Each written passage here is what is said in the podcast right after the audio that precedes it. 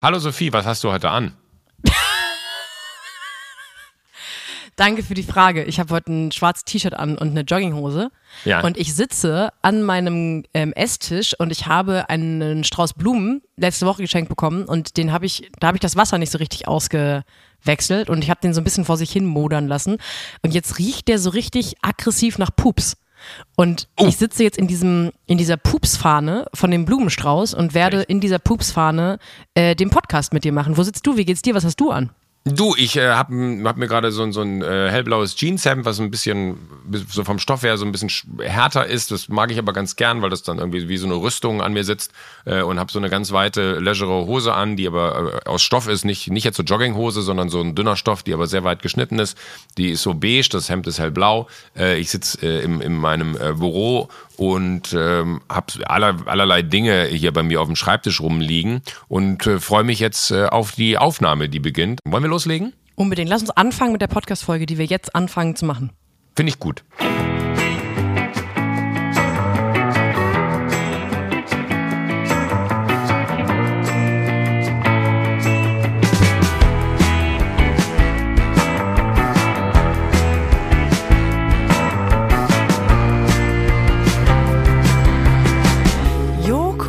Joko, Joko. Was, ist machen los? wir denn mit dir diese Woche? Wieso, was habe ich getan? Naja, ist ja jetzt Oktoberfest. Aha. Und mein, nur weil meine Augen klein sind, das heißt gar nichts. Nee, aber da habe ich ein äh, Foto von dir zugespielt bekommen. Nein, hast du nicht. Nee, aber ich wollte einfach mal gucken, wie es dir geht. Ich war gerade ganz kurz in Sorge und dachte mir so, warte mal, von wem könnte... Hat Patrick Lindner dir das geschickt? Christian Lindner. Und damit ist die Frage auch schon beantwortet, ob du schon auf dem Oktoberfest warst. Ich äh, war schon auf dem ich, ich bin eingezogen. Ich sah, ich war auf dem hoch auf dem gelben Wagen war ich und bin äh, quasi wie Eingezogen. Wie, äh, ja, Gibt's das da nennt man so, Wohnung? wenn, wenn wenn man auf diesen Wagen drauf sein darf und man quasi mit Ja, ich bin Ich da dachte, eingezogen. Du, ich, habe dich hab- so mit dem Karton da so, hallo, grüß euch, ich habe Hallo Pflanze Leute, dabei. sorry, könnte ich hier in der Ecke ein bisschen Putzplan? Platz haben? Da würde, da würde ich gerne die Couch hinstellen. Du bist auf dem gelben Wagen da eingezogen. Äh, ich, ich bin eingezogen. Ich war auf dem äh, Wagen vom, vom Weinzelt vom, vom Herrn Kuffler. Und das muss ich sagen, war eine der, der schönsten Erfahrungen Oktoberfestmäßig, die ich jemals haben durfte, weil du wirklich dadurch diese, äh, also ich wusste gar nicht, wie viele Leute da an der Straße stehen. Das ist wirklich so, als wenn, wenn, wenn als wenn sie dem, dem König äh, winken würden. Und die Leute haben immer ganz unglaublich geguckt, als sie mich dann auf dem Wagen gesehen haben. Das äh, war sehr schön. Und ich grüße die Runde der VfB-Fans, falls, sie, falls es geile Pfeile sind, die im zweiten Stock äh, im Fenster standen. Die hatten alle so VfB-Klamotten an. Und dann habe ich geschrien, nur der VfB! Und die sind komplett ausgerastet. Ja, also genau, ich, ich bin seit ein paar Tagen angespannt, muss ich sagen, ähm, im Hinblick auf diese Podcast-Aufzeichnung. Ich habe so, ein innerliche, so eine innerliche Unruhe, die sich anfühlt wie der Beginn eines Burnouts. Und dann ist mir aufgefallen, ich habe einfach panische Angst, mit dir über das Oktoberfest reden zu müssen. Und deswegen Müssen würde ich einfach nicht. sagen, komm, wir, nee, wir haken das ab. Also wir, wir bringen das jetzt hinter uns. Ähm, also das Wagen genau schon. Mhm. Und hast du sonst noch was mit deinen komischen Kultfreunden in Lederhosen gemacht in München? Oder gibt's da irgendwelche spannenden Geschichten aus dem Käferzelt? Hat Claudia Effenberg mit jemandem rumgemacht? Ich möchte natürlich, warte, alles hören. Nee, ich war, war gar nicht im Käferzelt. Ich war tatsächlich äh, nur im, im Weinzelt und habe da äh, einen, einen sehr schönen Tag verbracht. Und ich war am Tag vorher, war ich noch im, im, äh, im Geschäft hier in München und äh, habe noch, hab mir neue Jankal gekauft, ne, wie man das so macht. Neues Jankal, neues Glück. Und äh, da meinte die Verkäuferin, also kann ich Ihnen vielleicht noch Schuhe anbieten? Dann habe ich gesagt, oh, weiß ich nicht, habe eigentlich Schuhe, vielen Dank. Dann meinte sie, ich kann Ihnen die hier empfehlen. Die hat der Florian Silbereisen vor einer halben Stunde gekauft. Und da wusste ich, Flori ist in der Stadt. Und äh, wir sind kurz ineinander gelaufen und wir haben ja, als wir auf dem Traumschiff zusammen waren, hat er immer den schönen Satz gesagt, Bruderherz. Und er betont das R so schön, das Bruderherz. Und er kam äh, auf mich zugelaufen, als wir uns da alle an den Wagen fertig gemacht haben und äh, er, schrie über die ganze Straße, Bruderherz! Und ich habe am Ton erkannt, dass er es ist, habe mich rumgedreht, dann stand er da, haben wir uns in die Arme genommen, haben uns gedrückt, haben uns so ein bisschen hin und her nach links und rechts geschunkelt und dann hat er gesagt, ich muss weiter. Und dann habe ich gesagt, so, ich auch. Und das war unsere Begegnung. Äh, ganz liebe Grüße, Florian Silbereisen. Ich hätte dich gerne noch länger gesehen, aber ich konnte irgendwann nicht mehr gucken. Du bist auf jeden Fall der, der ganz liebe Grüßezähler, ist wegen des Oktoberfests ähm, selbst für Joko Winterscheid-Verhältnisse schon ganz weit ausgeschlagen hier heute. Da werden die und- Leute durchgegrüßt. Und, und, und ich habe mit Patrick Lindner zusammen am Tisch gesessen und da habe es genossen. Das war, Wer ist denn jetzt Patrick Lindner nochmal? Ich habe eben nur Patrick Lindner, der. Schlagersänger. Ah, da habe ich den habe ich, da habe ich leider die letzte Platte nicht gehört. Ja. Ich auch nicht, aber äh, ich fange jetzt an, sein also so wie du äh, Swifty wirst, werde ich jetzt Lindy. Und äh, ich werde, werde mir jetzt äh, die nächsten Tage auf jeden Fall bei Spotify alle Alben anhören von A bis Z. Und äh, das äh, ein wahnsinnig angenehmer, äh, sehr sehr unterhaltsamer Mensch, wo, wo ich eine schöne Zeit bin und das, das mag ich aber am Oktoberfest. Wenn man dann hier lebt, ist das tatsächlich ein, ein, ein eine richtig schöne Begebenheit, wenn man sich darauf einlässt, hat man wirklich eine sehr gute Zeit, macht sehr viele neue Bekannte, nur für diesen einen Abend, weil alle äh, verschwestern und brüdern sich und äh, es ist einfach, ja, es ist ein tolles Fest, ich kann es nicht anders sagen. Ich kann mir immer, also ich war natürlich noch nie da, weil ich meine Vorurteile ja nicht mit der Realität abgleichen möchte, um Gefahr zu laufen, dass ich meine Vorurteile ablegen muss. Da, also ich halte mich da schön fern. Aber ich kann mir gar nicht vorstellen, was schlimmer ist morgens oder nachts, weil nachts ist natürlich klar, da habe ich ja schon ganz, da hat, hat jeder von uns schon mal ganz viele Stern-TV-Reportagen gesehen um 23.15 Uhr, so im Mitte, Mitte des Jahres, äh, die Horrorwiesen und so weiter. Und dann liegen da Wie sieht irgendwelche. der Kotzhügel aus, genau. Da liegen irgendwelche 18-Jährigen in ihrem eigenen Erbrochenen und sagen, best year ever. Aber ich habe auch das Gefühl, so ab Tag zwei im Oktoberfest, ich stelle mir das so vor, dass die Leute, die ganz, ganz früh hingehen und natürlich verkatert sind vom Tag davor und dann sehe ich, ich stelle mir so vor, dass ganz viele Männer in Lederhosen so im Kreis stehen und noch nicht so richtig in Trinklaune sind, aber natürlich schon da sind. Und dann haben die so die Hände in die Hüfte gestemmt und stoßen die ganze Zeit so Bier auf. Und atmen sich quasi die ganze Zeit so gegenseitig Bier ins Gesicht. Und dann trinken sie die erste Genau Mass. so ist es. Und dann Genau ist die Laune richtig geil. Viele von denen sind aber vorher noch aus so einem, aus so einem Fass gestiegen, wo sie sich drin gereinigt haben und ähm, haben sich dann wieder angezogen und haben dann die gleichen Sachen an wie am Tag zuvor. Mm. Und äh, die meisten kommen auch, also das, das ich finde das einzig unangenehm ist, weil viele natürlich auch mit dem Pferd geritten kommen, dass da so viele Pferde überall angebunden sind und so Kutschen stehen von den Leuten, die von weiter weg kommen. Vielleicht ist, vielleicht, vielleicht ist das der Grund, warum ich den zukünftigen Herrn Passmann noch nicht getroffen habe, weil ich beim Oktoberfest nicht bin. Vielleicht brauche ich so einen Mann in Lederhosen, der pff, die ganze Zeit so Bier Sophie, du kannst dich jetzt noch so gerne, ich, ich verstehe, dass du aus äh, vielleicht auch Grü professionellen Gründen sagst, ich halte mich da fern, weil ich habe viel mehr davon, wenn ich nicht da gewesen bin und es gut fand, weil ich dann weiterhin so reden kann wie bisher. Aber ich schwöre dir, Sophie, wirklich, ich lege meine, ich, ich würde mir den rechten Arm abhacken, wenn das nicht möglich wäre, dass du und ich da die beste Zeit unseres Lebens hätten. Und ich bin kein Typ, der irgendwelche Schlagerlieder singt oder irgendwelche Ballermann-Hits braucht. Äh, und trotzdem spielen da Bands ein Coversong nach dem anderen. Und irgendwann Irgend, am Anfang denkt man noch so, oh Gott, jetzt gehen die alle auf die Tische und singen da mit und man denkt so, oh, ist das unangenehm, die sollen doch einfach bitte alle sitzen bleiben. Gebt dir ein bisschen mehr Zeit und man steht selber auf, zumindest auf der Bank, nicht auf dem Tisch und fängt an, da mitzugrölen und hat da irgendwie eine helle Freude. Es ist super absurd. Ich weiß auch nicht, wo das alles herkommt, äh, was da aus einem rauskommt, aber es ist da und es macht einfach wirklich wahnsinnige Freude. Und wenn du in München lebst und man trifft sich dann immer so, ist es einfach so was, weiß ich nicht, das ist, das ist wie eine riesen äh, Kneipe im Dorf. Ich habe gestern einen sehr guten Vergleich auch von jemandem gesagt bekommen, weil die Person hat gefragt, wo ich herkomme und wo ich denn groß geworden bin. Und dann habe ich gesagt, so aus einem ganz kleinen Dorf bei Mönchengladbach. Und dann hat er gesagt, so, ach so, dann hat sich für dich ja eigentlich nichts geändert. In dem kleinen Dorf kannte dich ja eh jeder. Ach so, weil du, ach so, ja Weil, stimmt. weil, weil beruflich sich auch so entwickelt hat, weil er, weil er sehr verwundert war, wie, wie viele Menschen einen dann immer, hallo Joko, können wir ein Foto machen? Hallo Joko, können wir ein Foto machen? Und er fand es toll, mit welcher Engelsgeduld äh, ich immer gesagt habe, ja klar machen wir ein Foto, komm her. Und hat gesagt, das müssen wir aber nochmal machen, da hast du aber scheiße geguckt. Äh, können wir noch eins machen? Da habe ich scheiße geguckt und es war irgendwie immer, das ist ja verrückt. Äh, wo, wo, wo kommst du her? Wo hast du das gelernt? Und dann haben wir uns so unterhalten. Und dann hat er aber aus dieser Situation, fand ich einen ganz guten Gag, dass er gesagt hat, ach, für dich macht das doch gar keinen Unterschied. Du auf dem kleinen Dorf hätte dich ja eh jeder gekannt. Ich habe eine Frage und einen Hinweis.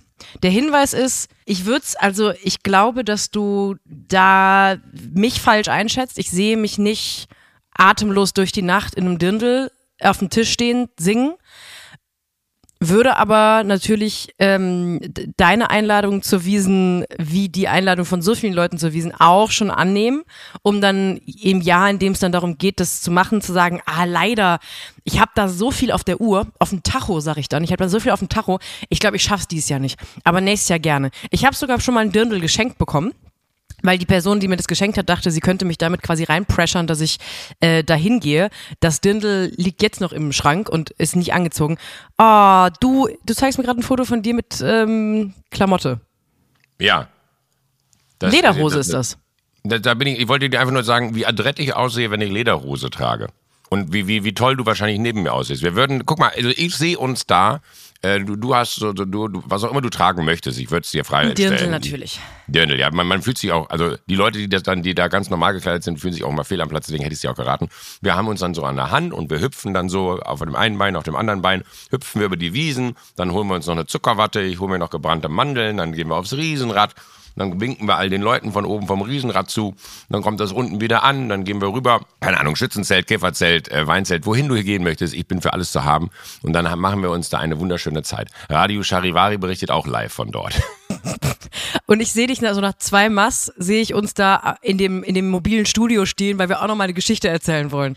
Und wir genau, denken, wir genau. sind doch auch, wir sind vom Fach äh, Platz da, Radiomoderatorin von Radio Charivari. Jetzt kommen Joko und Passi und wir wollen auch mal was erzählen. Ja, wir, wir machen einfach eine, eine Podcast-Folge. Sagen so, äh, schmeißt die Werbung alle raus, wir haben eigene mitgebracht. Äh, wir, wir machen einfach jetzt hier unser Ding. Leute, ihr könnt euch da unten ein bisschen was zu trinken holen. Wir übernehmen hier. Ich habe ein, eine, eine Oktoberfestgeschichte erzähle ich noch und dann können wir auch wirklich aufhören. Ich habe vor, wann, wann war denn das?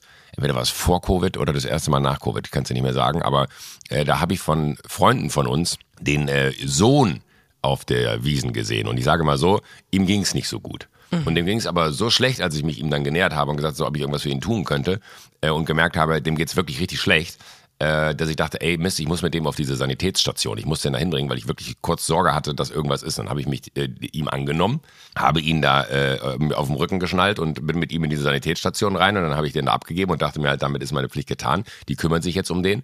Äh, und dann war es aber so, dass sie gesagt haben, ich müsste jetzt auf ihn warten bis er dann ausgenüchtert ist und klar ist. Und dann habe ich gedacht so, okay, der Tag ist gelaufen. Dann saß ich da und nach einer halben Stunde hieß es so, äh, Herr Winterscheid, ja, äh, kommen Sie bitte, ihm, ihm geht's besser. Und ich so, oh, das ging aber schnell, das ist ja toll, was, was wir ihm gegeben haben. Das ist ja gar nicht so blöd, vielleicht mal nachzufragen, was das ist, weil das hilft ja sicherlich äh, beim eigenen äh, Wegkatern. Und dann bin ich dann mit denen in dieses äh, Räumchen gegangen. Das ist ein großer Saal, wo so ganz viele Betten mit so Vorhängen abgetrennt sind. Ganz viele besoffene Jugendliche liegen da. Wo viele, beso nein, nicht Unangenehm. nur auch besoffene Erwachsene und oh. äh, andere, die dann irgendwie die Kontrolle verloren haben. Ich habe gestern auch ein, ein äh, zwischen zwei Polizeiautos lag eine Engländerin auf dem Boden in ihrem Erbrochenen und die Freundin stand dann und meinte, come on, get up, I want a drink. wo, ich, wo ich dann dachte so, oh Gott, so viel Klischee kannst du gar nicht in einem Bild erwarten. Aber dann äh, zog auf jeden Fall auf dieser Sanitätsstation der, der Arzt, der dann da äh, mich reinholte, den Vorhang zur Seite und meinte, hier, da ist er. Und dann habe ich halt ihn angeguckt und dann meinte so, das ist er nicht. Den habe ich nicht hier hingebracht. da wollten die mir ein, wildfremd, ein wildfremdes Kind andrehen. Dann habe ich seinen Namen gerufen, dann lag er irgendwo hinten im Berg. Ja! Und dann sind wir dahin und dann gesagt, oh nee, das dauert noch was. Und drei Stunden später habe ich ihn ins Taxi verfrachtet und nach Hause gebracht. Aber wie ärgerlich, dass man dann nicht den nüchternen Jugendlichen einfach mitnehmen konnte, ne? weil dann hättest du noch ein bisschen feiern ja. können. Aber es war einfach so ein schöner Moment, wo ich dachte, hei, hei, hei, wie viele Menschen hier wahrscheinlich die falschen Kinder mit nach Hause genommen haben, weil sie selber nicht mehr wussten, ob es ihre waren. Ähm, das machen wir dann nächstes Jahr vielleicht mal gucken. Hä, wieso? Das läuft noch drei Wochen. Aber du hast keine Zeit jetzt, ne? Ah, ich habe da leider, ich habe so viel auf dem Tacho. Ja, ja ich merke schon, ich merke schon. Oh, ich habe da so viel, gerade bei mir ist auch echt wirklich pickepacke voll. Wurde, ja. Ich habe ich hab übrigens, apropos Pickepacke voll. Apropos Pickepacke voll, war ich Ich habe eine ne Nachricht bekommen von einer ne Kollegin aus meinem Buchverlag mit einem Zeitungsartikel. Ähm, es gibt ja diese Zeitungsartikel, die so Clickbait sind, wo dann steht, also gibt's über dich bestimmt auch, was ist das Privatvermögen von Joko Winterscheid? Und dann klickt man da drauf und dann steht da einfach nur ein Wikipedia-Eintrag von Joko Winterscheid und da steht überhaupt nichts. Man weiß nichts über das Privatvermögen von Joko Winterscheid. Und bei Frauen ist es viel der Beziehungsstatus. Und bei mir gab es so einen Artikel, ähm, was weiß man über Sophie Passmanns Privatleben? Und dann hat mir meine Lektorin das geschickt und meinte, krass, dass es jetzt so einen Artikel über dich gibt. Und ich habe heute Morgen diesen, diese, diese Nachricht gesehen und habe tatsächlich draufgeklickt, weil ich wissen wollte, ob ich was Neues über mein Privatleben erfahre. ich ich habe wirklich so einen Moment, ich habe so einen Moment gedacht, naja, vielleicht date ich ja irgendeinen Schauspieler, kann ja sein. Und ein Teil von mir hat auch gehofft, dass da so eine Falschmeldung ist von wegen, äh, sie ist seit drei Jahren mit Albrecht Schuch liiert, weil das wäre doch ein schöner Conversation Starter auf eine Art. Ähm, aber da stand, man weiß nichts darüber. Ich auch nicht übrigens. Also das, das, das war auf jeden Fall mein mentaler Status heute, dass ich ein bisschen was über mich selber aus der Presse erfahren wollte. Ich, ich, liebe nur die Artikel, die, die sind auch viel besser und da bitte ich alle, die solche Artikel sehen, auch die, die dann quasi fragen, meinst du, das hat er wirklich gemacht? Immer bitte sagen, sowas gibt es nicht, sowas macht man nicht, wenn da steht, mit diesem Trick hat Joko Winterscheid sein, äh, sein Vermögen aufgebaut oder mit, mit, mit diesem Trick hat Joko, also das ist, das gibt, da gibt's wirklich und das Verrückte ist und ich weiß nicht, warum das nicht geht, da, da geht man ja gegen vor, weil man ja dann auch Angst hat, dass irgendwer da vielleicht drauf geht und dann irgendwelchen Scammern, die, äh, weiß ich nicht wo sitzen, äh, Geld überweist, weil sie hoffen, dann bekommen sie den den Trick per E-Mail geschickt. Da kannst du nichts gegen machen. Das finde ich das ab- allerabsurdeste. Da gibt's auch so Sachen wie Lena Meyer-Landrut, äh, superreich, Doppelpunkt. Hiermit hat sie ihr Vermögen gemacht. Günther Jauch, superreich, Doppelpunkt. Hiermit hat er sein Vermögen gemacht. Es ist so random und ich frage mich, wie kann man, und das ist dann auch, und, und, und da kommt für mich dann auch immer so, das ist jetzt nicht so, dass das in irgendwelche, auf irgendwelchen dubiosen Seiten angezeigt wird, sondern äh, sämtliche großen deutschen Verlagshäuser haben diese Werbungen auf ihren Seiten. Und ich frage mich, wie geht das? Wie können die digital äh, ihre Flächen vermarkten an solche Firmen? Und wenn man gegen diese Firmen vorgeht, hast du keine Chance, weil es nicht möglich ist herauszufinden, wer die Firmeninhaber sind. Das ist, äh, da haben wir uns schon mal zusammengeschlossen in einer äh, größeren Runde von, von Menschen, die da alle betroffen waren und haben gesagt, okay, dann legen wir jetzt zusammen. Deutsche Promi Avengers.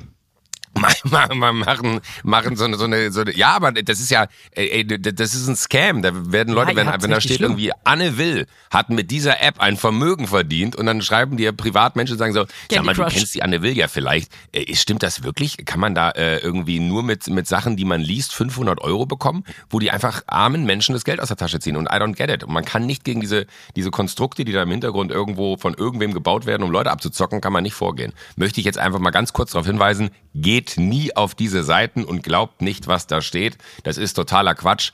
Ich bin knietief im Dispo. Ich habe deswegen den Podcast mit dir angefangen, weil ich dachte, du kannst mir endlich deine geheimen Investment-Tricks. Das, das ist vielleicht das einzige 40 Geheimnis, was ich verschiedene- teilen kann. Etwas mit Sophie Passmann machen, dann läuft's. ja, dann läuft's endlich richtig. Wir unterbrechen das laufende Programm für eine wichtige werbliche Durchsage. Joko, ich würde dich gerne in eine Welt entführen, in der du, glaube ich, nicht zu Hause bist oder auch warst. Welche ist das? Online-Dating? Uh, keine Erfahrung. Also ich habe dich bisher zumindest noch nicht bei Bumble gesehen. Deswegen bin ich davon ausgegangen, dass du dich nicht angemeldet hast. Äh, wenn man in einem Nur weil ich gewissen... dir nicht schreibe, heißt das nicht, dass ich nicht da bin. ich dachte, das ist ein Fake-Account. ähm, äh, wenn man im gewissen Alter ist, wie zum Beispiel ich 30, dann hat man an irgendeinem Punkt seines Lebens eigentlich schon mal Erfahrungen mit Online-Dating gemacht. Und Online-Dating kann, das sage ich dir jetzt, das musst du mir glauben, sehr anstrengend und sehr frustrierend auch sein. Und ich würde auch sagen, Okay. besonders frustrierend teilweise für Frauen. Ja. So ein Phänomen bei Online-Dating kann sein, dass man sich gegenseitig einfach dreimal Hey schreibt im Abstand von vier Monaten und sich dann aber nie verabredet und im Nachhinein denkt, ja, das hätte vielleicht auch die Liebe meines Lebens sein können. Es ist also Zeit, dass Wirklich? ich ein bisschen, so ein bisschen Da scrollt man man dann manchmal. nur, hey. Ja, ehrlich gesagt gehen wirklich ganz viele Matches, egal auf welcher Dating-App, damit zu Ende, dass man sich Hey schreibt. Hey, wie geht's? Keine Antwort mehr. Hey. Auf beiden Okay. Seiten. Es ist also Zeit, dass sich ein bisschen was ändert, was der äh, Online-Dating angeht. Und das hat sich Bumble, unser heutiger Werbepartner, gedacht. Und diese Änderungen sollen vorgenommen werden, um das Online-Dating-Erlebnis zu verbessern. Also um wegzukommen von Hey, hey, wie geht's? Ghosting. Bumble ist ja diese Dating-App, die dafür bekannt ist, dass Frauen immer den ersten Schritt machen können. Äh, es gibt aber jetzt ein neues Feature, das gelauncht wurde, bei dem die Frau entscheiden kann, ob sie den ersten Schritt machen möchte. Also es geht weiterhin so, dass die Frau gerne äh, den Mann anschreiben kann, wenn sie ein Match hat, aber es gibt jetzt auch was, das nennt sich Opening Moves. Und Joko, da stellt sich doch bei dir die Frage, was sind Opening Moves? Äh, tatsächlich, ja. Also ist das wie beim Schach, dass ich jetzt quasi. Ja, es ist eigentlich exakt wie beim Schach, du musst die Dame am Ende nicht umbringen. Nein, aber aber aber aber äh, Opening Moves heißt, es gibt verschiedene Eröffnungen. Ja, man kann als Frau dieses Feature einstellen. Das sind sowas wie voreingestellte Einstiegsfragen. Ah. Und wenn du ein Match hast als Frau mit einem Mann, dann wird diesem Mann automatisch dieser Opening Move zugeschickt und dann kann er darauf antworten, auf diese Einstiegsfrage. Ah, und das es ist quasi so, es ist so ein Mittelding. Die Frau macht nicht den ersten Move. Aber sie hat nicht die Verantwortung dafür, jetzt dieses Gespräch anzufangen. Das sollte dann der Mann machen. Das hast du mir erzählt, dass ja immer so die ersten Nachrichten auf so Plattformen immer gerne Hi sind und dann wieder Hi und dann Hey, Hi und dann Hey, Hey, Ja, Hi, hi. genau. Hi, äh, und das ist natürlich, äh, man kann natürlich viel schneller bewerten. Äh, was kommt da? Ist da, antwortet da jemand witzig drauf? Nimmt das jemand total ernst? Schreibt da jemand einen Roman? Schreibt da jemand zwei, zwei Worte? Eben. Es gibt außerdem neue Kompatibilitätsfeature, um Interessen im Profil vorzuheben und äh, bei potenziellen Matches schneller die Dating-Intention zu sehen. Also, um schneller herauszufinden, ist es vielleicht der Mann für eine Nacht oder fürs ganze Leben. Es ist äh, bei Online-Dating auch eine Sache, die sehr oft in die Hose geht. Und für Bumble ist Sicherheit beim Dating oberste Priorität. Deshalb arbeiten sie an neuen Features, um sicher zu wissen, dass es gegenüber echt und verifiziert ist, also kein Fake-Account. Also, wenn ihr genau wie ich jetzt auch Lust bekommen habt, die, die neuen Features von Bumble auszuprobieren, dann ladet euch die App jetzt runter äh, und testet es selbst. Alle Infos dazu gibt's natürlich wie immer auch in unseren Shownotes. Werbung Ende! Sophie, aber jetzt müssen wir über dich reden. A, möchte ich dir, und das, äh, da, da freue ich mich, ich weiß nicht, wie, ob du dich gefreut hast. Ich habe schon gedacht, dass, dass du mir da irgendwie einen, Blumenstrauß schickst und sagst, guck mal, wie gut es bei mir läuft. Äh, oder vielleicht hätte ich es umgekehrt, vielleicht hätte ich es umgekehrt machen sollen. Fällt mir gerade ein, umgekehrt machen. Man das nicht, nicht Umgekehrt, Leute, die ja. Erfolg haben, schicken was, sondern man schickt Leuten, die Erfolg haben, was und sagt, ich freue mich sehr für dich und ich freue mich wirklich sehr für dich. Platz Du eins. hast wirklich auf den, auf den Blumenstrauß gewartet. Da kam jetzt gar nichts von der Sophie. Schade. Ja, komisch. Äh, aber ich möchte dir gratulieren und vielleicht ist dir das auch sehr unangenehm, dass wir da Podcast drüber reden. Dann kannst du mir jetzt einfach einen Mittelfinger in die Kamera halten und dann hören wir auf. Aber Platz eins Spiegel Bestsellerliste. Congratulations. Das ist, Thank äh, you. es ist wirklich unfassbar. Da habe ich mich so für dich gefreut. Ich habe es mir aber extra für den Podcast aufgehoben. Da- Das ist der, deine erste ehrliche Reaktion jetzt. Wie feiert man sowas? Freut man sich darüber? Rechnet man damit? Hofft man da drauf? Wie groß wäre die Enttäuschung gewesen, wenn nicht? Äh, was fühlt man in so einem Moment, wo wirst du da angerufen? Sagt dir das dann jemand oder guckst du da selber rein und äh, stellst es fest? Hat man dann anderen Zugang? Hast du Zahlen bekommen, wo du gesagt hast, okay, das könnte sein, dass das die Eins wird? Wie, wie, wie läuft das in deiner Branche? Ich habe mich auf jeden Fall riesig für dich gefreut. Dankeschön. Ich äh, habe mich auch gefreut. Ich hätte mich mehr gefreut, wenn da ein Blumenstrauß von dir gekommen wäre. Okay, fasten your seatbelts. Okay, ist angekommen. Also, es ist folgendermaßen, dass ich glaube, die Bestsellerliste, also die wird am Donnerstag veröffentlicht und ab Freitag gilt die dann. Und äh, die Bestsellerliste ist natürlich zum einen, das ist ein bisschen anders als bei Charts. Ich glaube, bei Charts, also bei Musikcharts ist es irgendwie vor allem wichtig, weil dann Künstler sagen können, ich bin auf die Eins eingestiegen. Und natürlich ist es cool, um so ein bisschen Überblick zu behalten, wer wie erfolgreich ist. Bei Bestsellerlisten, bei, in der Buchbranche ist es aber nochmal anders wichtig, weil die Bestsellerlisten sind immer ausgestellt in jedem Buchhandel. In eigentlich jedem Buchhandel sind die, es gibt vier Bestsellerlisten, ähm, Sachbuch und Roman und dann jeweils Hardcover und Taschenbuch. Also vier Listen insgesamt und ähm, in der Regel sind die Hardcover-Listen die zehn äh, Plätze, die ersten zehn Plätze sind zu kaufen ausgestellt. Das heißt, sobald du auf der Bestsellerliste bist, kannst du nicht nur davon ausgehen, dass jeder Buchladen in Deutschland dein Buch hat. Du kannst auch davon ausgehen, dass du die beste Platzierung im ganzen Buchladen bekommst mit den anderen krass. Titeln, die auf der Bestsellerliste sind. Das heißt, man schaut da nicht nur aus Eitelkeitsgründen drauf oder wie hat die Konkurrenz oder die lieben Mitbewerber, sondern es geht wirklich um, wenn du da einen guten Platz hast, hast du im Grunde die nächsten Wochen deine Verkäufe gesichert. Also es ist da schon irgendwie ein bisschen mehr Druck drauf als ähm, jetzt bei vielleicht anderen Branchen, weil ich höre keinen Song an, nur weil der auf Platz eins der Charts ist. Ja. Ähm, und man kriegt dann, der Verlag erfährt das gerade bei so äh, Platz Einsen relativ früh, ich glaube Montag oder Dienstag. und ich krass, habe so einfach. schnell. Ja. Also ich, ich habe mich auch gewundert, warum das. Ich habe, ich weiß nicht, wie das beim letzten Buch war, aber ich habe jetzt am Montag einen Anruf bekommen und zwar, als ich im ICE saß, neben einem geilen Pfeil. Hat sie mir dann, ähm, am, hat sie mir am Ende der, sie hat mir am Ende des, der, der Zugfahrt netterweise erst, weil sie wahrscheinlich geahnt hat durch mehrere Folgen Sunset Club, dass ich nicht die Smalltalk-Person bin, hat mir erst beim Aussteigen gesagt, dass sie den Podcast gerne hört. Und äh, ich war sehr, sehr dankbar, dass sie mich da ähm, vor 20 Minuten Smalltalk, weil wir direkt nebeneinander saßen, gerettet hat. Liebe Grüße. Und die saß quasi neben mir, als ich einen Anruf bekommen habe. Verrückt. Und das, also natürlich ist so von 0 auf 1 ist natürlich das krasseste. Und Ja. also wenn man eine gewisse Reichweite hat, kann man schon damit rechnen. Das, also es wäre jetzt kokett zu sagen, dass ich damit nicht damit gerechnet habe, auf die Bestsellerliste zu kommen. Ja. Dafür ist der Buchhandel mittlerweile wirklich zu, seit Corona zu schwieriger Markt. Deswegen der große Appell an alle Menschen da draußen, die vor allem jetzt auch sagen, passt man ganz okay, beim Buch von ihr will ich nicht kaufen, kauft andere Bücher. Kauft einfach andere Bücher. Es gibt viele tolle Bücher, die jeden Tag quasi rauskommen in diesem Land. Und wenn man dann einfach weiß, man hat eine gewisse Menge an Leuten, die einem folgen und die die Sachen auch gerne konsumieren, ahnt man, Bestsellerliste dürfte drin sein. Aber natürlich saß ich nicht zu Hause und dachte, natürlich, das wird auf die Eins einsteigen, weil ich bin die Allergeilste. Ich glaube, bei dem Thema oder bei dem Buch hat es mich besonders gerührt, weil sobald du auf der Bestsellerliste bist, bist du ein Buch oder du hast ein Buch geschrieben, das wird auch im Bahnhofsbuchhandel mal schnell von Leuten gekauft, die einfach nur was haben wollen, um mal irgendwo reinzulesen. Aber das ist doch dann schon der Moment, wo man sagt, da will man eigentlich liegen. Ja, ich glaube, jeder, der Bücher schreibt, würde gerne auf einer Bestsellerliste sein und jeder, der Bücher schreibt, möchte gerne so viele Bücher wie möglich verkaufen. Aber es gibt schon gerade in Deutschland, in der Buchbranche, würde ich sagen, einen Graben zwischen Menschen, die, ich sag mal, fürs Feuilleton schreiben, für LiteraturkritikerInnen und Leuten wie mich, die einfach schreiben für Leute, die ein Buch kaufen. Also ich merke, es- ich weiß schon, dass wenn ich jetzt auf die Buchmesse gehe in ein paar Wochen, da werde ich natürlich von berichten, Joko, da bist du in der ersten Reihe dabei. Das ist, das Front ist das Row Seat to Oktoberfest History. Für, für, das ist das Oktoberfest für, äh, für Autorinnen, ne? Für Schlaue.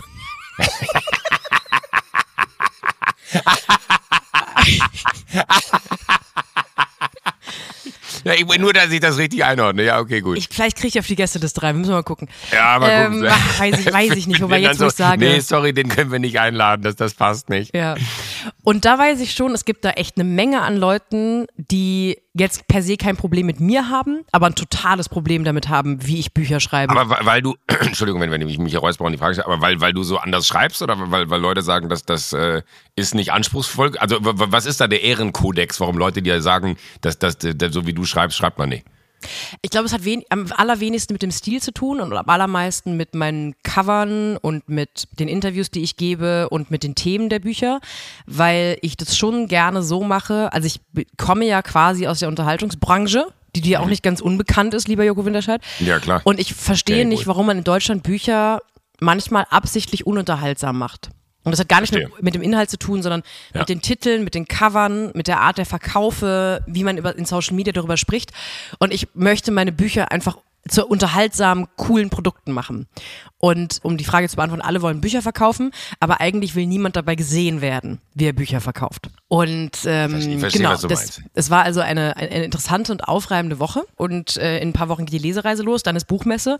Aber das werde ich natürlich alles erzählen, wenn es passiert. Das habe ich erstmal. Erstmal habe ich noch den Fernsehpreis vor der Brust, lieber Joko, weil ich nämlich Laudatorin sein darf für die Kategorie, in der Jakob Lund als Autor für Wer steht mir die Show nominiert ist. Oh, da, da, da habe das? ich ihm, da- da- das, dass du die Laudatorin bist, das wusste ich nicht. Ich glaube, das, das äh, hält man immer geheim bis kurz vor Schluss. Psst, Jakob, vergiss das, wenn du das gehört hast. Das ist nicht passiert. Das hast du geträumt. Wenn du jetzt wach wirst in drei, zwei, eins, ist alles ganz normal und äh, ist, ja genau, hast du noch Dinge gemacht. Äh, nee, dass, dass du da lautierst, wusste ich nicht, aber äh, das, äh, da, da bist du natürlich als A, äh, Autorin, die für viele große deutsche Shows geschrieben hat, äh, jemand, der nah dran ist und weiß, was das für eine Leistung ist, die er da erbracht hat. Und B, habe ich mich sehr, sehr für Jakob gefreut, weil äh, er da natürlich auch einen, einen sehr großen Anteil hat äh, an dem Erfolg dieser Sendung, weil das Buch, glaube ich, die Basis von allem ist, was dann äh, daraus gemacht werden kann, wenn vorher alle die Spiele bestimmt haben und äh, man weiß, da steht der Winterscheid, der Hampelmann, dann kommt Jakob Lund und macht seinen Feenstaub darüber und dann ist das genau das, äh, was es so besonders macht, ein sehr gutes Buch, eine sehr gute Grundlage. Ich habe gehört, weil es gibt ja, das kann man vielleicht mal erzählen, äh, es gibt einen Fernsehpreis, der wird im Fernsehen übertragen und dann gibt's absurderweise noch einen äh, Fernsehpreis, der wird nicht im Fernsehen übertragen. Das der ist so manchmal- eine Scheiße, ey. der, der, der wird manchmal live gestreamt äh, oder auch nicht. Das ist so ein bisschen, da, da werden all die geehrt, die eigentlich wirklich am Ende des Tages den, den großen Teil der Erfolge ausmachen, nämlich die, die dafür sorgen, dass Shows so werden können, wie sie sind. Und da sind nicht die Leute, die dann im Rampenlicht stehen, sondern die, die eh schon äh, immer hinter den Kulissen nicht zu sehen sind, die dann irgendwie nicht gewürdigt werden. Und da hat mir eine weitere Person, die dort ebenfalls nominiert ist, mit der ich die Tage äh, zusammengesessen habe, hat mir gesagt, du meinst die Nacht der Hässlichen?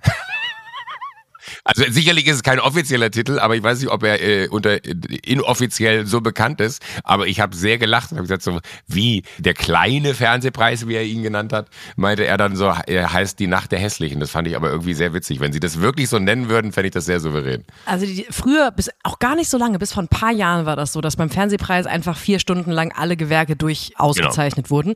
Und klar, wenn man dann eben mal den besten Schnitt oder bestes Kostümbild auszeichnet, dann kommt da eben ein Editor oder eine Kostümbildnerin auf die Bühne, die jetzt nicht, das ist jetzt nicht Desiree Nosbusch, no, so.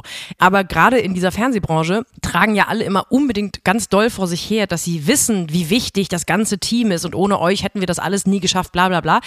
Als dann angekündigt wurde, dass der Fernsehpreis die eigentliche Show verschlankt wird und im Grunde, also haben sie so nicht ausgesprochen, aber im Grunde alle, die nicht prominent sind, die dürfen eine Nacht vorher bei der sogenannten Nacht der Kreativen ausgezeichnet werden, weil man keine Sendeminute Fernsehpreis länger als nötig mit Nicht-Prominenten verbringen möchte auf der Bühne. Ich weiß auch gar nicht, ob ich mich gerade viel zu weit aus dem Fenster lehne als Laudatorin von der Nacht der Kreativen.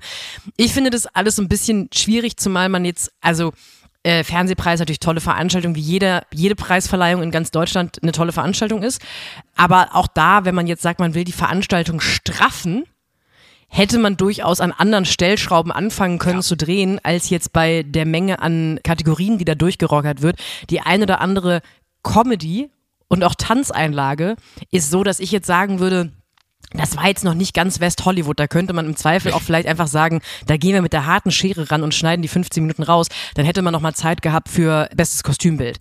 Ist jedenfalls jetzt nicht so. Es ist die Nacht davor die Nacht der Kreativen. Und ähm, ich habe mich tatsächlich sehr gefreut, dass ich gefragt wurde, ob ich das machen möchte, weil ich eigentlich die Hoffnung habe, dass so Guerilla-mäßig einfach die Nacht der Kreativen die Nacht wird, wo alle hingehen um zu zeigen, das ist die coolere Veranstaltung.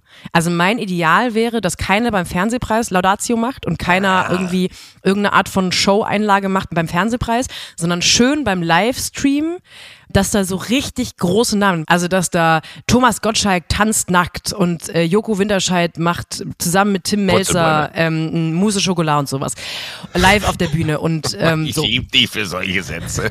Tim, Joko Winterscheid macht mit Tim Melzer Mousse und Schokolade. Ich würde sogar noch einen Schritt weitergehen und würde das Ding gerne komplett drehen, weil ich bin mir ziemlich sicher, dass all die, die ja eh immer schon sage ich mal, die Aufmerksamkeit der Öffentlichkeit bekommen, also die, die vorne anstehen und dann an dem vermeintlich größeren Fernsehpreis prämiert werden, dass die dann da irgendwie so eine Riesensendung bekommen, wo dann irgendwie nochmal ihr Övre äh, so, so gelebt wird. Ich glaube, jeder, oder also da kann ich zumindest für mich sprechen, also ich würde lieber im kleinen äh, äh Kreis ausgezeichnet werden in diesem Livestream und sagen, lass mich in Ruhe, das nehme ich mit, Dankeschön, tschüss, wenn es eine Auszeichnung geben sollte. Danke für das Geld. Vielen Dank für das ganze Geld. Das hat man falsch verstanden. Ich habe ja, letztes Jahr, das muss man kurz erklären, mich bei Rainer Beaujean auf der Bühne bedankt. Äh, der Rainer Beaujean war damals Vorstandsvorsitzender von ProSieben und habe in meiner Dankesrede für Wer steht mir die Show vielen Dank für das ganze Geld gesagt. Und mir wurde danach ausgelegt, dass da, dass ich da meine Bezüge mit gemeint habe. Nee, das, also das was ich aus. Jeder hat das so, jeder normal denkende Mensch versteht das. Nein, so. aber was ich damit sagen wollte ist, vielen Dank für die, für die finanzielle Ausstattung einer solchen Show, weil das natürlich auch in Zeiten wie diesen, äh, das habe ich jetzt wahrscheinlich nicht so klar gemacht in dem Moment, weil es mir so den Kopf schoss und ich danke, man muss sich auch bei Rainer Beaujean bedanken. Danke, dass du das Geld zur Verfügung stellst für Produktionen wie diese, dass wir dann am Ende überhaupt so weit kommen können, hat ja damit zu tun, dass im ersten Schritt da ein Sender ist, der sagt, okay, das Budget machen wir locker äh, und das äh, ist es uns wert und dann gucken wir mal, was daraus wird. Das ist ja auch immer ein großes unternehmerisches Risiko, äh, weil man nicht weiß, ob das Geld, was man da investiert, überhaupt funktioniert. In unserem Fall hat es dann Gott sei Dank funktioniert und deswegen wollte ich mich ernsthaft bei Rainer Beaujean für die äh, Budgetfreigabe von Wer steht über die Show bedanken. Es, ich habe mich hingesetzt und Klaas meinte, das hast du nicht ernsthaft gesagt. Und ich so, was denn? Vielen Dank für das ganze Geld. Und ich so, naja, für die Produktion. Er so, ach so, ich dachte, du meinst das für dich. Und ich so, sag mal, spinnst du? Warum sollte ich mich denn auf die Bühne stellen und sagen, ey, danke für die ganze Kohle? Da bin ich da super. Ist dir vor Empörung die Rolex auf den Boden gefallen. Du hast, ach, lohnt sich nicht aufzuheben. ja, sorry. Ich hole mir eine neue gleich. Ich, ich, ich habe den Arm nicht hochgekriegt, weil ich so viel Cartier-Armbänder tragen musste an dem Abend. Aber äh, ich fände es, glaube ich, schöner, und das, das meine ich ganz ehrlich, wenn diese vermeintlich unbekannteren Menschen, was ja totaler Quatsch ist, weil die sind der, ja wirklich unbekannt. Jeder, der, der Rang und Namen hat in dieser Branche und ausgezeichnet wird, steht da oben und bedankt sich bei diesem Team, was am Tag vorher ausgezeichnet wird. Aber da muss man doch eigentlich sagen, Bühne frei für all die, äh, bei denen man sich immer bedankt und sagt, euch habe ich alles zu verdanken. Äh, und die bekommen die große Show. Und all die, die eh die große Show das ganze Jahr über bekommen, die bekommen die äh, vermeintlich kleinere Show. Und das ist, für mich wäre das ein, ein inneres Blumenpflücken, wie Olli Schulz immer sagt, dahin zu gehen und zu wissen, ey, da kommt morgen der große Fernsehpreis im Fernsehen und da werden all die ausgezeichnet, bei denen ich mich bedanken kann. Ich würde es auch einem Jakob Lund und allen anderen, äh, ob Schnitt, Kamera, äh, Ausstattung oder was da alles an, an Rubriken existiert, äh, wenn die einfach da oben stehen, weil das ist ja auch für die nochmal. Ach, Schnitt. Ich habe gerade die ganze Zeit gedacht, du sagst, ob Schmidt, Kamera, Lichtton. Ich dachte, Schmidt, Schmidt ist doch eine, keine eigene Kategorie. Ja, für, für all die, die Schmidt heißen. Für, für, für, für, für Thomas ja, Schmidt. Thomas Schmidt. Tommy und für Schmidt. Thomas Schmidt. Thomas die beiden Schmidt. Äh, Schmidt. Und, und äh, ich weiß nicht, ob Harald Schmidt, ob sie da, da auftauchen würden, wenn er mit nominiert wäre, aber andere Geschichte. Aber das fände ich irgendwie ganz, ganz souverän und schön. Aber so, so, so bold ist da niemand in der Branche. Ähm, der Zwischenschritt, also das wäre vielleicht für nächstes Jahr dann der schöne Zustand, weil dieses Jahr werden sie sich nicht mehr, glaube ich, oben modeln, nee, das glaube ich auch nicht, das wünschen. Und Aber auch deswegen, nicht, weil wir beide darüber gesprochen haben. Allein deswegen werden sie schon nicht machen. Aber deswegen mein Appell, an die lieben Kolleginnen und Kollegen, lasst uns einfach alle zu dieser Nacht der Kreativen gehen und dann irgendwann werden die merken, vielleicht sollten wir da mal eine Kamera mehr aufstellen, wenn die ganzen coolen Kids rumstehen. Und ich, genau, ich sehe das genau wie du. Ich finde es ehrlich ein bisschen schade. Das wäre eine Sache, die man mit Solidarität lösen könnte. Ähm, und bei dem Stichwort Solidarität ist mir aufgefallen, dass wir tatsächlich noch nie, nicht mal kurz über die Autorenstreiks in den Staaten gesprochen haben, die ja seit mittlerweile Monaten ablaufen wo einfach komplett alle Studios, also es wird gerade nichts gedreht, es wird nichts produziert, es wird nichts geschrieben, weil alle AutorInnen, alle Fernsehautoren, also quasi die Jakob Lunds aus Amerika, Ja. die sind alle in der, also die sind in der Gewerkschaft, weil die es müssen. Die, die, also du darfst nicht fürs Fernsehen schreiben, ohne in der Gewerkschaft zu sein. Da gibt 20.000 DrehbuchautorInnen in äh, den Staaten und die haben angefangen zu streiken weil sie, seit es Streaming-Anbieter gibt, unter einer neuen Regelung leiden, die Streaming-Anbieter im Grunde selbst erfunden haben, nämlich äh, es wird nicht mehr nach Menge der Streams oder Menge der Ausstrahlungen an DrehbuchautorInnen ausgezahlt. Früher war das so, wenn du einen Fernsehfilm geschrieben hast, wo jedes Mal, wenn der wieder ausgestrahlt wurde oder irgendwo gezeigt wurde, hast du Geld bekommen. Und bei Streaming-Anbietern ist es so, dass du einfach einmal eine Pauschale bekommst und dann nie wieder irgendwas. Und deswegen streiken die, weil die einfach eine Beteiligung haben wollen, egal, also teilweise haben Leute die erfolgreichsten Serien auf Netflix geschrieben und können davon nicht leben. Und das Lustige ist, dass es in Deutschland genauso ein Problem ist, äh, weil ja. äh, wir leider zeichnen wir vor dem Urteil auf, ähm, aber Annika Decker, die kein Ohrhasen geschrieben hat, die klagt gerade genau deswegen, weil die nicht genug beteiligt wurde, in ihren Augen, ähm, gegen die Produktionsfirma von Til Schweiger. Also es ist auch quasi zurecht, wie ich finde. Ich finde es auch vollkommen zurecht, weil ich finde wirklich, äh, deswegen ist es, glaube ich, auch so schade, dass bei so einer Nacht der Kreativen, äh, dass die so ausgelagert werden, die ganzen Leute, gerade bei so AutorInnen, blutet mir das Herz, weil das ist eben keine doofe Floskel. Man merkt schlecht im Fernsehen an, dass es schlecht ist. Im ersten Moment erstmal, weil da nicht genug Leute, die gut schreiben können, dran rumgeschrieben haben. Und andersrum merkt man sehr guten Shows an, dass die immer, immer gute AutorInnen hatten und haben. Und äh, dass das in den Staaten so geregelt wird, dass im Grunde die ganze Branche lahmgelegt wird und in Deutschland so eine quasi eine eine mutige Frau alleine äh, so einen Rechtsstreit über Jahre hinzieht und die genauso wichtige Debatte in Deutschland alleine führt quasi, ist schade, aber umso schöner, glaube ich, dass sie es macht und gemacht hat. Deswegen ähm, wollte gerade sagen, ich schaue jetzt nochmal kein Ohrhasen, aber das Problem ist, Annika Decker verdient ja nichts Hat daran. er nichts deswegen, von. ich lese mir einfach nochmal den Plot von Kein Ohrhasen durch bei Wikipedia und kaufe mir ihr Buch. Sie hat nämlich ein Buch geschrieben vor ein paar Jahren. So mache ich es nämlich. Aha! So, oder wenn, wenn, wenn die. Rechtsprechung so ist, dass sie äh, auch zukünftig, weil so müsste es dann ja sein, quasi äh, so anteilig äh, auch vergütet wird, äh, wie es ihr zusteht, äh, könnte man ja sagen, dann bitte, äh, wann immer es die Gelegenheit gibt, sich diesen Film irgendwo reinzuziehen, äh, machen. Aber ich, ich bin voll bei dir. Ich finde es tatsächlich auch. Also das, das, das finde ich aber auch das Bizarre äh, an, an dieser ganzen Medienwelt, weil eigentlich sind all die, die vorne anstehen und die nur quasi so die, das äh, the, the Pinnacle sind. Also da, da, da kommt nur noch die absolute Speerspitze. Also die, die vorne sind, das sind die, die das ganze Geld verdienen. Äh, und die, die dahinter sind, das sind die, wo man halt fairerweise sagen muss, die, die werden weder gehört noch gesehen, äh, sind aber essentiell für all die, die da vorne anstehen. Und da verstehe ich auch nicht, wie man in so einer Situation als äh, ein Riesenkonglomerat von Produzenten, äh, was in dem Fall jetzt bleiben wir bei Annika Decker ja der Fall ist, sagt, nee, wir machen uns hier die Taschen voll und der Person, der wir alles zu verdanken haben, also alles, was also die Genialität eines solchen Buches und einen Mega-Erfolg erst möglich macht, die bedenken wir nicht in dem Ausmaß, wie wir sie bedenken sollten, weil da machen wir uns lieber selber die Taschen voll dafür, dass wir sie gefragt haben, ob sie schreibt. Das verstehe ich einfach nicht. Das geht nicht in meinen Kopf und das finde ich auch äh, total falsch, per se falsch. Und ich habe jetzt die Tage, äh, war ich in einer Maske ähm, und hab, äh, da kann ich noch nicht drüber reden, weil da würde ich etwas verraten, was Klaas nicht wissen darf. Ähm, äh, aber das, das war ganz interessant. Die, die hat auch für ganz viele internationale Produktionen gearbeitet, die Maske, die ich da hatte. Und sie meinte, dass sie dieses Jahr sehr wenig zu tun hat, weil diese Streiks in Amerika sind ähm, weil sie halt eine von der von den Masken ist, die so ganz viele ja Special Effects Geschichten machen und meinte dann von wegen so ja, ey, normalerweise bin ich halt durch Europa getingelt und habe die ganzen großen Hollywood Produktionen betreut, aber die gibt es gerade nicht. Und da wird auch vor allen Dingen eine Situation entstehen, dadurch, dass da gerade so ein Gap ist, dass nichts produziert wird, dass eine Zeit kommen wird, wo all die Filme, die halt jetzt eigentlich gedreht werden würden und die dann in zwei Jahren das Licht der Welt erblicken, äh, in zwei Jahren einfach ein, ein sehr schweres Jahr werden wird äh, und man damit auch mal so ein Exempel statuiert und zeigt, wo, äh, wo die Reise hingeht, aus dem einfachen Grund, weil faktisch nichts produziert wird gerade und das wird zur Folge haben, dass äh, die ganzen Streamer, dass die ganzen ähm, äh, auch auch Kinos und Co.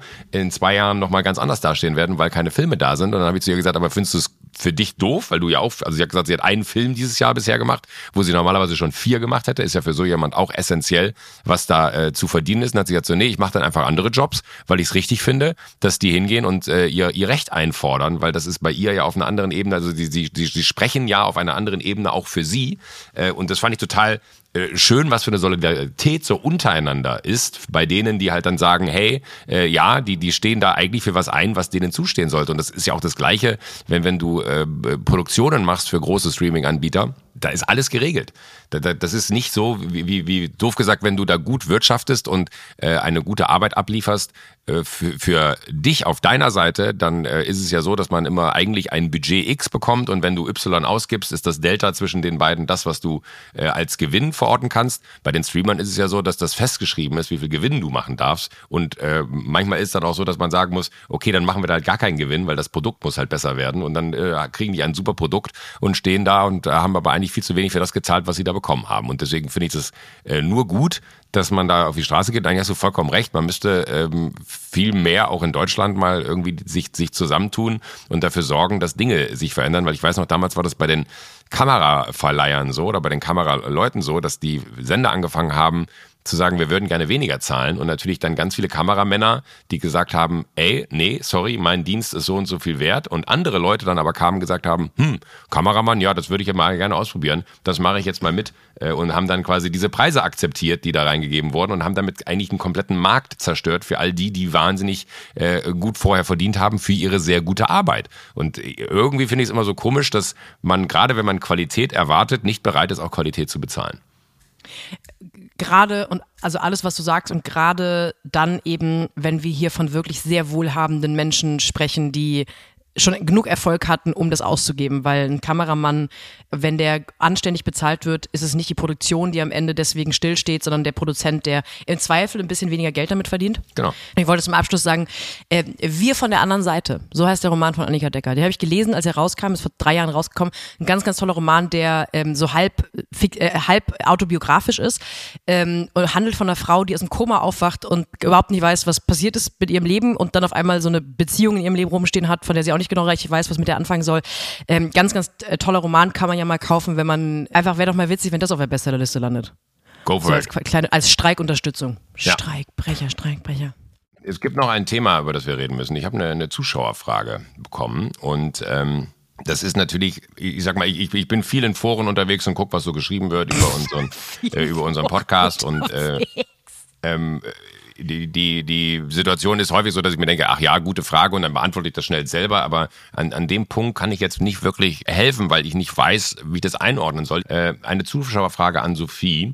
Ähm, mich würde brennend interessieren, wie es bei dem Guide Michelin Dinner oder Guide Michelin Dinner am 11. September war, für das sie extra nach Köln gefahren ist, um dann mit ganz vielen Influencern ein Dinner zu erleben, bei dem es zwischen den Gängen Vorträge über Reifen gab. Fragt hier ein Thomas Schmidt aus B. B steht, glaube ich, für Baywatch Berlin. Und er hat mir noch so Bilder mitgeschickt. Hier ist ein Bild, da äh, zeigst du einen, einen Mittelfinger und äh, jemand, der äh, ebenfalls aus dem Studio Bummens äh, Umfeld ist, äh, trägt ein, ein wildes Jackett und zeigt den Daumen hoch. Also ihr wart da schon, glaube ich, getrennter Meinung. Es steht ein Glas Rotwein vorne äh, an und dann gibt es noch ein weiteres Bild, wo ein Herr in einem hellblauen Anzug mit äh, sehr hellen cognacfarbenen Schuhen steht und zwischen zwei Reifen und, und zeigt so von links nach rechts. Und dann gibt es noch ein Bild von dir, wo das Michelin-Männchen ähm, und du in einem Bild sind. Äh, und du hast eine, eine Kippe in der Hand und grinst frech und das Michelin-Männchen äh, ist einfach nur weiß und aufgeblasen. Was war das? Was ist da passiert? Wie hat sich das zugetragen? Hast du dich da wohlgefühlt? Äh, und warum hast du mich nicht mitgenommen? So, jetzt muss ich erstmal sagen, also dass Schmidti an der Charakterfront einig, eigentlich ah. einiges nachzuholen hat. Ah, glaubst du, das ist Schmidti? Eventuell ist es der echte Schmidti, weil der echte Schmidti hat mich schon an dem Abend, als ich bei diesem Event war, ich würde, es war ganz kurz vor Stalking. Also mein Handy stand nicht still, weil Schmidti in seiner Bude zu Hause saß und sich so über sich selber gefreut hat, dass er den ganzen Abend sich über mich lustig gemacht hat, die da bei diesem Dinner ist. Ich fange vorne an, aber ja. ich glaube, bevor ich vorne anfangen kann, muss ich sagen, die aufmerksamen ZuhörerInnen werden vielleicht wissen, dass letzte Woche Michelin Werbung bei uns hatte. In dem Podcast. Drin, drinne. Ich lehne mich einfach drinne. kurz zurück und hör zu, ja? Ja, ja, genau. Und als sie uns gesagt haben, wir würden Werbung bei euch machen, haben die auch gesagt, lustig, wir haben auch so ein Dinner, Wollt ihr da nicht hin? Und jetzt müssen wir ähm, einmal nochmal weiter ausholen. Michelin, die Reifenhersteller haben ja vor Jahrzehnten angefangen, den Guide Michelin, den Guide Michelin zu machen, äh, womit sie Sterne vergeben. Das heißt, wenn man Michelin-Essenseinladung hört, dann denkt das verfressene Foodie-Arschloch wie ich, aha, da gibt's bestimmt was zu essen von lecker Köchen mit lecker Sternen. Also habe ich ja gesagt, weil es war tatsächlich ein Zwei-Sterne-Koch in Köln, herrliches Ambiente, ganz, ganz toll. Muss ich gestehen, ich habe jetzt gar nicht so viele Infos vorher abgefragt. Mir reichte, dass Michelin zum Essen einlädt, weil ich dachte, ja Mai, die werden halt zwischendurch ein bisschen was erzählen zu irgendwelchen Reifen und irgendwelchen, man kann ja so, so Business Talk auch einfach überhören, wenn es genug kostenlosen Wein gibt. So, ich bin da also hin, beziehungsweise am Abend vorher Konstantin, Bummens Konstantin hat mich netterweise begleitet. Ähm, am Abend vorher habe ich gedacht, hm, ich habe tatsächlich seit meiner Zusage gar nicht mehr nachgeguckt, was das für ein Event ist. So inklusive, wer kommt denn da noch? Wie viele Leute sind da? Was ist der Dresscode? Und dann habe ich. Dresscode? Entschuldigung. Sagen wir so, nee, es gab jetzt keinen ausgesprochenen Dresscode, aber ich habe jetzt auch die Erfahrung gemacht, ganz liebe Grüße an Paul Ripke, guter Kollege von dir, guter Kollege von mir. Sobald der irgendwo auftaucht, ist eh klar, kurze Hose, offene Schuhe und Rucksack auf dem Rücken und äh, Influencer-Besteck dabei. Deswegen, ich weiß nicht, ob es einen Dresscode gab. Wenn ja, hat Paul ihn nach unten hin gerissen. So, dann habe ich in der Nacht vorher, lag ich im Bett und habe mir dann mal die Gästeliste angeschaut und auch nochmal die Infos zum Dinner, weil das war jetzt seit meiner Zusage so ein bisschen untergegangen, dass ich mir dann nochmal anschaue, was da wirklich so passiert. Dann lag ich im Bett und habe mir diese Gästeliste angeschaut, habe da so einige, ah, Miss Germany ist da, hm, ah, eine Influencerin, mhm. ah ja, okay, ah, ne, Foodie-Influencer. Und sagen wir mal so, ich war, also ich habe jetzt nicht gesagt, also ich habe jetzt, ich war jetzt nicht davor, irgendwie Magen-Darm vorzutäuschen, aber ich habe schon nochmal sicherheitshalber so eine kleine Nachricht an Konstantin geschrieben und meinte, wollen wir da morgen wirklich hin? Konstantin meinte, natürlich wollen wir da wirklich hin. Du bist einfach nur faul, pass mal, pack deine Koffer und wir fahren nach Köln. Fahren wir da also hin und ja, also genau, uns, uns, äh, äh, wo fange ich an? es war auf jeden ich, Fall. Ich finde, wir können hier schon aufhören, weil alleine, dass man dich so kurz sprachlos kriegt, das ist ja, das ist ja, das ist ja gar nicht möglich, dass du sagst, also, ähm, äh, äh, äh, äh, wo fange ich an? Wir kamen, wir kamen in so ein, in ein Zwei-Sterne-Restaurant, das da extra was für diesen ja Abend, se nicht schlecht ist. Was ja erstmal besser als ein Stern, besser als gar kein Stern. besser als So. kein Stern, zwei Sterne ist doch schon mal was. Und wir kamen da rein und die haben extra zugemacht, wo man auch sagen muss, ich glaube, wenn Michelin anfragt, ob man als Guide Michelin-Koch was macht, dann muss man ja sagen, weil man ist ja abhängig von dem mit den Sternen. Das heißt, es hat sich auch ein bisschen angefühlt wie so eine Zwangsheirat, ehrlich gesagt, weil Hi, ja. welcher Koch hätte denn Nein sagen können zu Michelin möchte ein Dinner bei dir machen? Egal. Also wir kommen da rein und tatsächlich das Erste, was einen empfängt, ist, es war eine kleine Frau, mit der habe ich mich später unterhalten, also eine zierliche Frau, in einem aufgeblasenen Michelin-Mann-Kostüm. Und es waren wirklich sehr viele Menschen da, viel mehr als ich erwartet habe. Es waren wahnsinnig viele Kameras da, wo ich auch gemerkt habe, ah, der Rest des Abends wird eine Herausforderung, sich immer so hinzustellen, dass man sich vielleicht gerade so hinter einem Reifen verstecken kann, dass man jetzt gerade nicht irgendwie Werbung Also man, man, man, macht. hört, man, man hört aus, es war dir ein bisschen, hast du, du hast dich unwohl gefühlt? Also das ging noch. Es wurde später dann so ein bisschen schlimmer. Ja. Ich, ich, ich versuche solche Situationen dann aber zu kontern mit auf gar keinen Fall cool sein. Weil wenn viele Menschen mit Reichweite auf einem Haufen sind, gibt es so die Krankheit, dass alle besonders lässig und desinteressiert sein wollen. Und da versuche ich dann immer zu kontern mit Fröhlichkeit. Also Ja. bin ich erstmal zu diesem Michelin-Mann hin und habe ein Foto mit dem machen wollen, weil ich dachte, das ist doch witzig. Das ist ein witziges Foto. Also hat Konstantin von mir ein Foto gemacht mit dem Michelin-Mann. Hätte ich gewusst, was mir später danach blüht, hätte ich das nicht gemacht. Aber ich mache das Foto mit diesem Michelin-Mann und sehe so aus vier verschiedenen Ecken, ohne dass die irgendwie vorbereitet wurden auf diese Situation, wie so vier andere Hände mit Kameras hochgehen, weil sie denken, ja, die dumme Passmann hat sich jetzt neben das Michelin-Männchen gestellt und da wird jetzt mal schön abgeinstagrammt. Und das war der Moment, wo die Natter Thomas Schmidt aufmerksam wird auf mich. Weil der saß zu Hause in seinen Worten hat er übrigens einen herrlichen Abend, hat er mir geschrieben, wo er White Lotus guckt und die Zeit seines Lebens hat und einfach mal ganz gemütlich zu Hause ist. In Wahrheit hat dieser Creep nichts anderes gemacht, als alle Instagram-Stories von allen Menschen anzuschauen, die bei diesem Dinner waren, um mich quasi minütlich darauf hinzuweisen, wie scheiße die Entscheidung war, dass ich da hingegangen bin. Ich hatte quasi einen Stalker für den Abend. Und nee, du, du warst Opfer eines Schmidtstorms. ich glaube, hast du das Wort vorher schon gehabt? Weil das, das ist eine ganz besondere Art von Psychodruck, die Thomas Schmidt da aufbaut. Weil der hat so eine, der hat, der ist ja eine Vaterfigur, weil er sehr alt ist. Thomas Schmidt ist ja sehr, sehr alt und das ist eine Vaterfigur für mich. Das heißt, Enttäuschung funktioniert bei Vätern gut und er war enttäuscht. Hattest du schon mal so einen Schmidtstorm, dass der dir quasi die ganze Zeit schreibt, wie peinlich das ist, was du machst gerade? Äh, ja und nein. Also äh, bei, bei uns ist das Verhältnis nicht so innig. Ich glaube, da, da legt er nicht so viel Wert drauf, mir, mir dann den Abend zur, zur Hölle zu machen, sondern er bereitet das dann auf und äh, die besprechen das dann bei Baywatch Berlin. Ich habe wirklich mit zitternden Knien die Folge danach gehört von Baywatch, weil ich dachte, hoffentlich, hoffentlich erzählt Schmidt nichts über mich. Zwei Sachen sind noch passiert, die dann wirklich so ein bisschen absurd wurden, wo ich kurz davor war, Schmidt anzurufen und zu sagen, okay, ich glaube, du hattest recht, weil der Abend an sich, das war völlig in Ordnung. Michelin hat eingeladen, natürlich wollten die so ein bisschen was über Reifen erzählen, aber das Essen war super, der Wein war kostenlos, da kann man sich jetzt auch nicht beschweren, wenn man da hingeht. Nein. Dann allerdings hat dieser Koch, dieser Zwei-Sterne-Koch, der war dann fertig mit seinem Menü und dann wurde das ganze Publikum, die ganzen Gäste, wurden dann aus dem Gastraum runter in die Bar verfrachtet und dann hat der Schlagzeug gespielt. Weil der kann nämlich auch Schlagzeug spielen. Ah, okay, Und das hatte so ein bisschen die Energie Ist von. das so wie, wie Moderatoren, die dann anfangen zu singen und sagen, ich mache jetzt noch ein Album? Oder ist das, hat das eine ähnliche Wirkung auf einen gehabt? es hatte, es hat sich eher angefühlt, wie der zwölfjährige Daniel hat ein Schlagzeug zu Weihnachten bekommen und spielt jetzt mal allen was vor, was der so kann.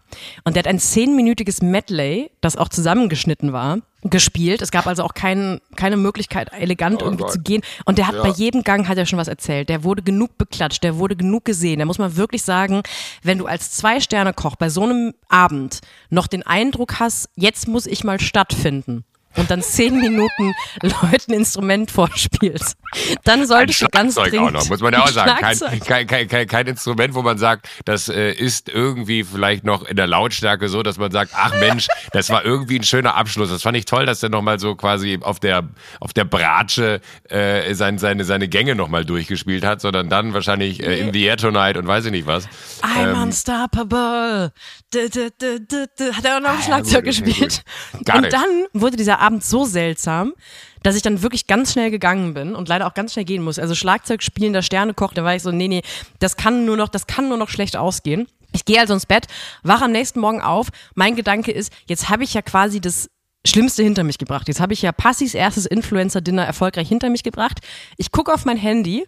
Die erste Nachricht, die ich bekommen habe, morgens von Thomas Schmidt, die da lautet, Guten Morgen. Ich bin heute Morgen aufgewacht und musste daran denken, dass du gestern auf dem Influencer-Reifen-Dinner mit Paul Ripke, Materia und Caro Kauer warst. Am 11. September. Never forget.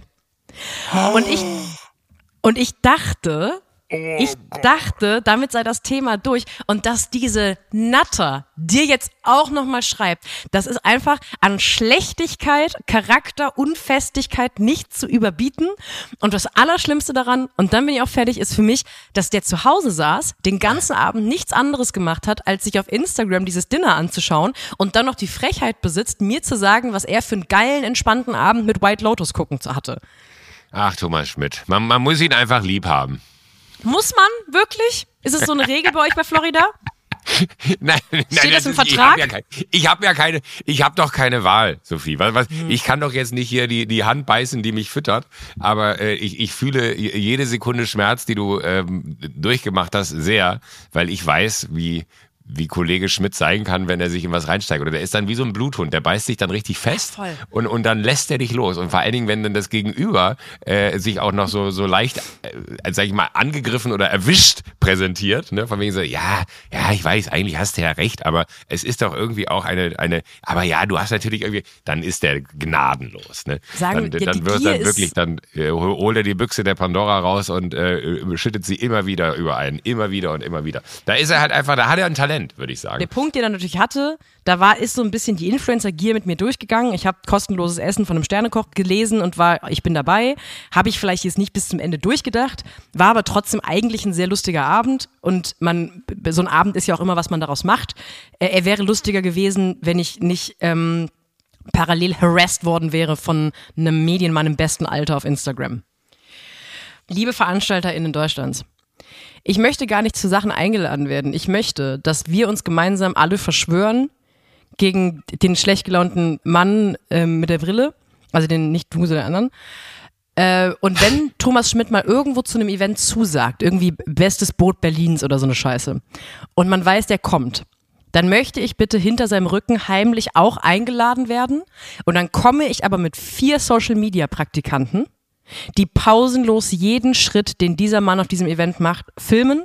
Und da wird daraus ein Reel, daraus wird ein Kinofilm, daraus wird ein Spin-off für Pro 27.15 Uhr, Samstag. Alles wird da draus. Also eigentlich sprichst du gerade ein Angebot aus, zu sagen, Laden Sie Thomas Schmidt ein. Er wird niemals über das Event berichten, aber ich komme ebenfalls und werde über Thomas Schmidt auf diesem Event berichten. Stimmt, genau. Wenn Sie eigentlich, wenn Sie eigentlich wollen, dass ich zu einem Event komme, laden Sie Thomas Schmidt ein und ich komme. Sorgen Wenn Sie Thomas dafür, dass er Schmidt- kommt. Wenn Thomas Schmidt kommt, komme ich auch. Das klingt wie ein sehr langweiliges Spin-off, ehrlich gesagt. Aber vielleicht ge- kriegen wir nochmal die Gelegenheit, ihn dazu zu sprechen. Vielleicht hat er irgendwann nochmal Zeit und läuft in eine Aufnahme von uns rein und erklärt uns in einem halben Jahr, was er sich dabei gedacht hat. Ich habe noch eine Frage an dich. Bitte. Wie oft im Monat denkst du an das Römische Reich? Witzigerweise diese Woche einmal. Kein Witz. Weil ich Es mich mit irgendwem, mit irgendwem habe ich mich über Travertin unterhalten, über den Stein. Klar. Und dann kamen wir irgendwie auf äh, das gute alte Rom und dass das ja einer der großen Stoffe war, mit denen da viele der, der Paläste ausgestattet, gebaut oder weiß ich nicht was wurde. Wie, äh, wie, kommst du denn jetzt darauf? Das finde ich super bizarr. Ich glaube, ich habe das erste Mal in fünf Jahren mit irgendwem mich über das Römische Reich unterhalten äh, und jetzt kommst du mit so einer Frage, nur weil ich mich die Woche mit jemandem über Travertin unterhalten habe. Oder hast du die Person gesprochen, mit der ich mich über Travertin unterhalten habe? Ja, ich belausche dich mittlerweile 24-7. Äh, es gibt einen sehr lustigen Social-Media-Trend, wo Frauen vermeintlich herausgefunden haben, dass die Männer in ihrem Leben absurd oft über, das Römische Reich nachdenken. Und es gibt so Videos, wo äh, Frauen ihre Männer fragen, wie oft denkst du ans Römische Reich? Äh, und ja, du bist jetzt in dieser Analogie mein Mann. Ähm, und die sagen so jeden Tag, ich denke jeden Tag ans Römische Reich. Oder einmal die Woche, ich denke mindestens einmal die Woche ans Römische Reich. Warum? Naja, weil ich äh, wissen möchte, ob ich überlebt hätte im Römischen Reich. Ich möchte wissen, ob ich auch sowas hätte bauen können. Ich möchte wissen, wie Aquädukte funktionieren, bla bla bla. Und äh, ich das irgendwie natürlich völlig absurd finde, weil wie kann man ein ganzes Geschlecht so über einen Kamm scheren, dass man sagt, alle Männer denken viel öfter als Frauen ins Römische Reich. Aber es gab jetzt so viel anekdotische Evidenz im äh, Internet dazu und so viele Männer, die zugegeben haben, ja, ich denke wirklich wahnsinnig oft über äh, Römisch Reich, dass ich von dir wissen wollte, ob es auch so ist. Und ich wollte von dir am liebsten auch eigentlich einen äh, Versuch einer Erklärung, was können Männer wohl so faszinierend am Römischen Reich finden, weil ich glaube, ich seit der Mittelstufe nicht mehr ans Römische Reich gedacht habe. Äh, Also jetzt schäme ich mich fast, weil ich wirklich die Woche mit irgendwem, äh, da, da ging es um, äh, es war eine Unterhaltung über Marmor. Der bodenständige Kult-Podcast mit Joko Ja, der, Winterscheid. der, der, der, und, und wenn wir bodenständig sind, dann geht's ja dann am Ende um Boden. Es kommt ja alles aus dem. Nein, lassen wir das. Äh, aber also, also definitiv denke ich nicht ans Römische Reich ähm, und habe nur im, im Kontext von diesem Stein, der da halt viel verbaut wurde, äh, irgendwie das Römische Reich mal wieder erwähnt. Da habe hab ich noch nie drüber nachgedacht, ehrlich gesagt. Und ich glaube, wenn du jetzt in, in der heutigen, also die, die einzige äh, schnelle Lösung, die mir da einfällt, ist, dass man natürlich über Social Media ein, eine große Wahrnehmung von Körperkult bekommt. Ja, Leute, die irgendwie durchtrainiert sich mit irgendwelchen Kettlebells äh, mit drei Übungen zum absoluten Adonis hingebaut haben. Äh, das äh, ist etwas, ich weiß nicht, ob es nur in meiner Timeline äh, so zuhauf existiert oder in, in allen anderen auch. Aber äh, da könnte ich mir jetzt einfach vorstellen, dass diese die, die, die, diese, dieser Körperkult, der auch im Römischen Reich existent war, weil es ja alles, wenn man sich dann irgendwie alte Bilder oder Zeichnungen äh, oder irgendwelche Statuen anschaut, war das ja immer geprägt von ähm, ein, einem Körperbau, wie, wie er heute nirgendwo mehr zu finden ist. Kann ich mir nur vorstellen, dass das irgendwie irgendwas bei irgendwem triggert. Aber ich habe noch nie drüber nachgedacht, ob ich im Römischen Reich überlebt hätte, was ich im Römischen Reich gemacht hätte, was denn überhaupt im Römischen Reich passiert wäre, wenn ich da gewesen wäre und wo im Römischen Reich ich gelebt hätte, weil äh, man geht ja dann auch davon aus, dass wenn man sagt, hätte ich da überlebt, geht man ja davon wahrscheinlich aus, dass man in einem der großen Züge äh, unter Julius Caesar äh, in den Krieg gezogen ist. Ähm, aber es gab ja im Römischen Reich auch, sag ich mal, sehr ländliche Gegend, wo jemand einfach nur mit, seinen, äh, äh, mit seinem Getier auf irgendeinem Hof gelebt hat und äh, nichts anderes betrieben hat als Landwirtschaft. Also habe ich keinerlei Gedanken zu, habe ich auch noch nicht mitbekommen, dass es ein Thema ist. Ich bin gespannt, wann mir das äh, ein zweites Mal begegnen würde, wenn ich nicht durch dich immer wieder in so popkulturelle Phänomene, möchte ich es ja dann fast nennen, wenn du sagst, auf Social Media gibt es eine anekdotische Evidenz. Sehr gutes Wort, habe ich noch nie gehört, habe ich mir gerade aufgeschrieben. Aber überfordert mich gerade ehrlich gesagt, da eine klare Antwort drauf zu geben, weil ich, weil es mir fast egal ist, was im römischen, im Reich mit mir passiert wäre. Da muss ich, also da, muss ich leider die klare Antwort für dich geben, dann bist du kein echter Mann, sagt Social Media. na, dann, bist ist, einfach- dann, dann ist das wohl so. Dann äh, ciao, Ja. ist mir auch scheißegal. Macht gar nichts mit dir, ne? Das ist dir Macht völlig man egal. nichts mit mir. Da, da, da, da kommst du wirklich am falschen Ende meines, meines Egos an. Das ist mir vollkommen wurscht. Da liege ich lieber auf dem Bett und gucke dem Baum zu, wie er sich im Wind weht. Woran nuckelst du eigentlich die ganze Zeit gerade? Das ist, das ist, ähm, wie nennt man das, eine leere Hülle von einem Kugelschreiber. Hier ist der Kugelschreiber dazu. machst du für jede Folge einen neuen Kugelschreiber auf? Ja, das, nee, der, der, der liegt hier. Ich sitze hier an meinem Schreibtisch und habe hier Guck mal, ich habe hab hier auch noch meine Autogrammkarte. Hier liegt auch noch die, äh, die, die große Box von, von Provinz, einer meiner Lieblingsbands, Zorn und Liebe, liegt hier auch noch. Hm. Und ein Buch über ein Bildband über Island liegt hier noch. Zwei Das ist gut zu wissen, dass wir immer so ganz tight eine Sp- Podcast-Folge aus uns rausgepresst bekommen und danach uns auch nichts mehr zu sagen haben. Nee, das, und hier ist noch äh, die äh, süddeutsche Langstrecke, aber von, was ist das, Anfang diesen Jahres? Nee, äh, 22. Ähm, wo, da, wo Habeck vorne drauf ist. Ähm, da liegt noch eine Jokolade. Hier ist noch ein Bild von meinem Kumpel Tim. Da ist ein Kugelschreiber. Nee, schön. Es sehen mich ja nicht alle Menschen die ganze Zeit. Ich, die. Menschen hören mich ja nur. Ich sitze hier in einem, auf meinem grünen Stuhl, trage ein hellblaues äh, Jeanshemd. Vielleicht sollten wir das eingangs immer machen für die Menschen, die ich nicht die Videos schon gedacht. gesehen haben, dass man das so ein bisschen besser einordnen kann, dass man so ein bisschen besseres Gefühl dafür bekommt, in welcher Situation wir uns befinden. Ich bin sehr gut drauf. Ich Meinst du, das kann man noch reinschneiden? vorne, meinst du? Ja. Hallo Sophie, was hast du heute an? Danke für die Frage. Ich habe heute ein schwarzes T-Shirt an und eine Jogginghose. Ja. Und ich sitze an meinem ähm, Esstisch und ich habe einen Strauß Blumen letzte Woche geschenkt bekommen und den habe ich, da habe ich das Wasser nicht so richtig ausgewechselt und ich habe den so ein bisschen vor sich hin modern lassen. Und jetzt riecht der so richtig aggressiv nach Pups. Und Oh. ich sitze jetzt in diesem, in dieser Pupsfahne von dem Blumenstrauß und werde Echt? in dieser Pupsfahne äh, den Podcast mit dir machen. Wo sitzt du? Wie geht's dir? Was hast du an? Du, ich äh, habe hab mir gerade so, ein- so ein äh, hellblaues Jeanshemd, was ein bisschen, so vom Stoff her so ein bisschen sch- härter ist. Das mag ich aber ganz gern, weil das dann irgendwie wie so eine Rüstung an mir sitzt. Äh, und habe so eine ganz weite, legere Hose an, die aber äh, aus Stoff ist. Nicht, nicht jetzt so Jogginghose, sondern so ein dünner Stoff, die aber sehr weit geschnitten ist. Die ist so beige, das Hemd ist hellblau. Äh, ich sitze äh, im, in meinem äh, Büro und ähm, habe aller, allerlei Dinge hier bei mir auf dem Schreibtisch rumliegen und äh, freue mich jetzt äh, auf die Aufnahme, die beginnt. Wollen wir loslegen? Unbedingt. Lass uns anfangen mit der Podcast-Folge, die wir jetzt anfangen zu machen. Finde ich gut.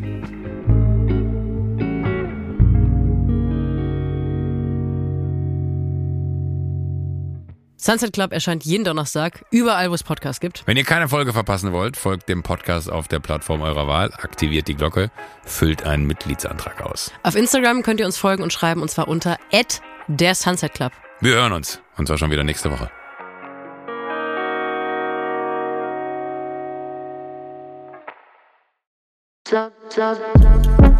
Buh, Stefanie Giesinger hier. Mit mir habt ihr nicht gerechnet, oder? Ich bin nur kurz hier, um euch über meinen Podcast zu erzählen, G-Spot.